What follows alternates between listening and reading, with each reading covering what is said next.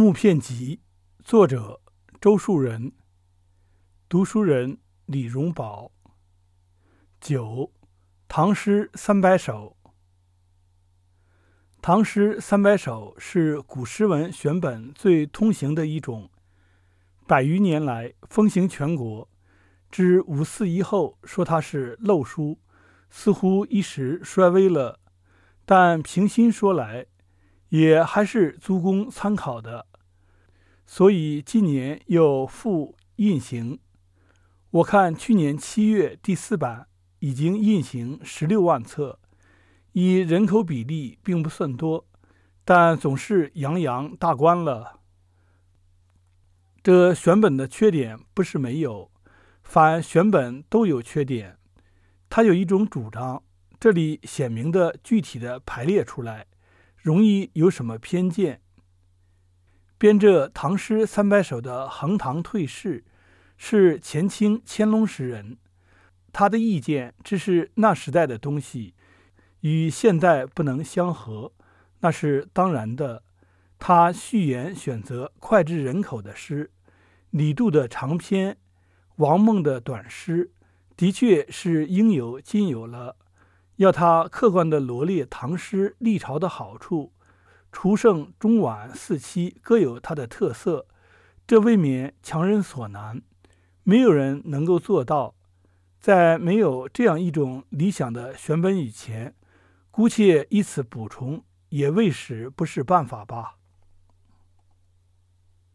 俗语有一句话道：“熟读唐诗三百首，不会吟诗也会周。”当初我婆疑心是有了这书以后的说法，但是看横塘退士的序文中，已经引用此语，后边接下去云：“请以此编验之，乃至书名反是从这里出来的。有许多人的确从这里知道诗的形式，而且开始仿作，所以这话是有几分道理的。但诗的格调。”并不限于唐诗，有些宋诗也是脍炙人口，可供参考。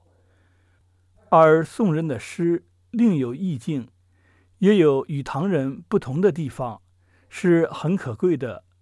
从前看孙阔图的《伊松宅集》，见随笔中有一则云：“南宋杨余力幽居诗，柴门去迹少人过。”近日观书口自讹，余地不妨添竹木，放教啼鸟往来多。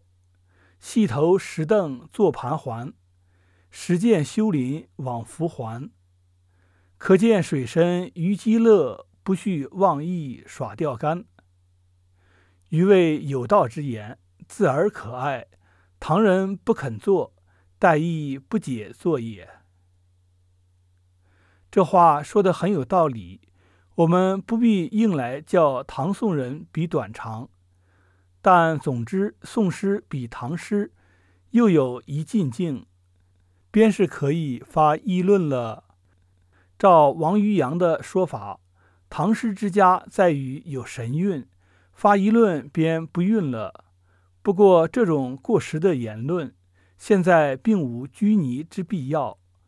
我记得以前有过一本书，名叫《宋元名诗三百首》，不知系何人所编，似乎不妨找他出来一看，翻印一下，以补其缺。